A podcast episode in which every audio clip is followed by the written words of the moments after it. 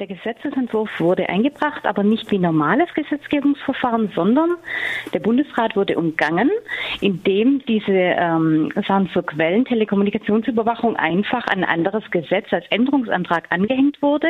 Das bedeutet, es musste gar keine große Diskussion geführt werden und es konnte jetzt ganz schnell abgestimmt werden. Letztendlich in aller Kürze, es geht darum, dass eine Quellentelekommunikationsüberwachung stattfinden kann und sogenannte Online-Durchsuchungen bedeutet, die End Endgeräte, die der User benutzt, sei es das Handy oder sei es der Rechner, können nun über einen Staatstrojaner untersucht werden. Die rechtlichen und technischen Hürden sind nicht besonders hoch.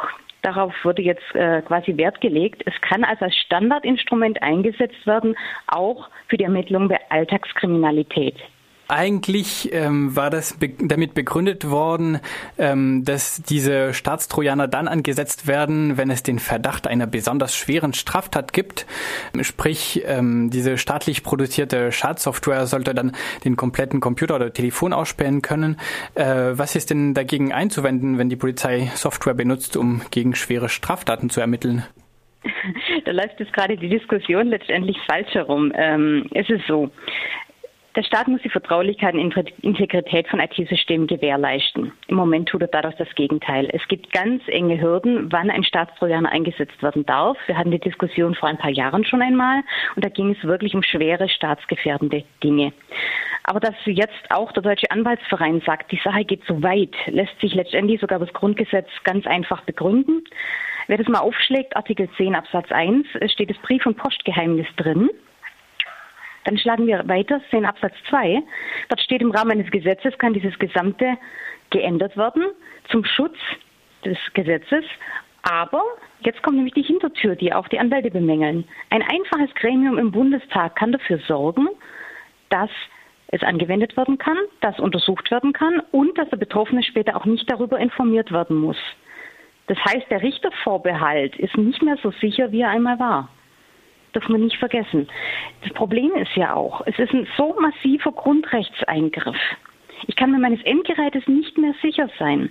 Gleichzeitig bleiben bewusst Softwarelücken offen, um diese Überwachung machen zu können. Der Bundestrojaner ist kein Virus im normalen Sinne.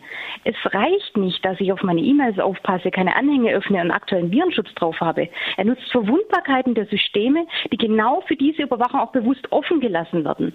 Auch andere können diese Lücken nutzen. Gleichzeitig kann ich keiner einzigen staatlichen Software mehr vertrauen. Kann ich jetzt noch Elster mit gutem Gewissen installieren oder nicht? Das ist doch genau das Problem. Die Bürger werden jetzt unter Generalverdacht gestellt. Freie Persönlichkeitsentfaltung ist nicht mehr möglich und letztendlich muss man sich noch rechtfertigen, wenn man seine Privatsphäre haben möchte. Das läuft in die ganz falsche Richtung. Hier wird eine Angst verbreitet, ein Bedürfnis an Überwachung aller Menschen wird geschürt und dann wird auch noch argumentiert, es ist ja nur eine Gleichbehandlung, weil wir SMS ja sowieso auch schon überwachen. Das ist unfassbar, was im Moment passiert. Und wer sich mal durchliest, wer sich alles gegen dieses Gesetz stellt, kann auch verstehen, was es wirklich letztendlich bedeutet. Auch im Bereich IoT, also Internet of Things. Wir können unsere Integrität unserer Geräte nicht mehr sicher sein. So viele Geräte hängen im Netz. Und bewusst die jetzt zur Überwachung einsetzen zu wollen, bedeutet letztendlich, ich habe das Handy am Bett liegen. Alle meine Gespräche werden mitgehört, alle meine Nachrichten. Es kann Fotos machen. Das Handy kann auch zur Raumüberwachung genutzt werden. Ich kann nicht wissen, ob in dem Moment über den Trojaner sich jemand draufgeschaltet hat. Ich kann auch nicht wissen, ob der Trojaner mir Daten draufgeladen hat. Technisch ist es absolut kein Problem. Dieser umfassende Eingriff in die persönlichste Bereich der Menschen höhlt unseren Rechtsstaat aus und gefährdet unsere Freiheit. Wenn ich mir dann noch auf Social Media von der CDU anhören darf, wie sie zynisch dann noch verkündet, der Bundestag hat den Staatstrojaner beschlossen, um damit einen Witz zu schließen, natürlich kann man ihn bei uns auch herunterladen, äh, nicht war ein Witz. Und drunter ein hübsches verpixeltes Einhorn. Dann sage ich, wie zynisch sind unsere Gesetzgeber drauf? Wie arrogant agiert die Große Koalition in dem Moment, in dem sie uns die Rechte nimmt und sich selber dann auch noch als wie soll ich das sagen, als Hüter der Freiheit noch darstellt, die sie in dem Moment tötet. Ich muss es wirklich so hart sagen. Mhm. Ähm, um welche Straftaten äh, geht es jetzt insgesamt? Alltagskriminalität. Das bedeutet normale Polizeiermittlungen. Wir reden nicht mehr über den Bereich von, normal, von reiner Terrorbekämpfung. Das bedeutet, es kann viel massenhafter eingesetzt werden als bisher. Die starren Regelungen, die wir hatten, gelten nicht mehr. Und das ist so massiv, dass ich sage, da muss dagegen geklagt werden. Das können wir so nicht stehen lassen. Es ist ein Generalverdacht über alle Menschen, die in ihrer persönlichen Persönlichkeit jeden Moment überwacht werden könnten. Und es besteht, wie gesagt, kaum eine Möglichkeit, sich davor zu schützen. In Ihrer Pressemitteilung kritisieren Sie auch, dass damit neue WannaCry äh, geschaffen würden.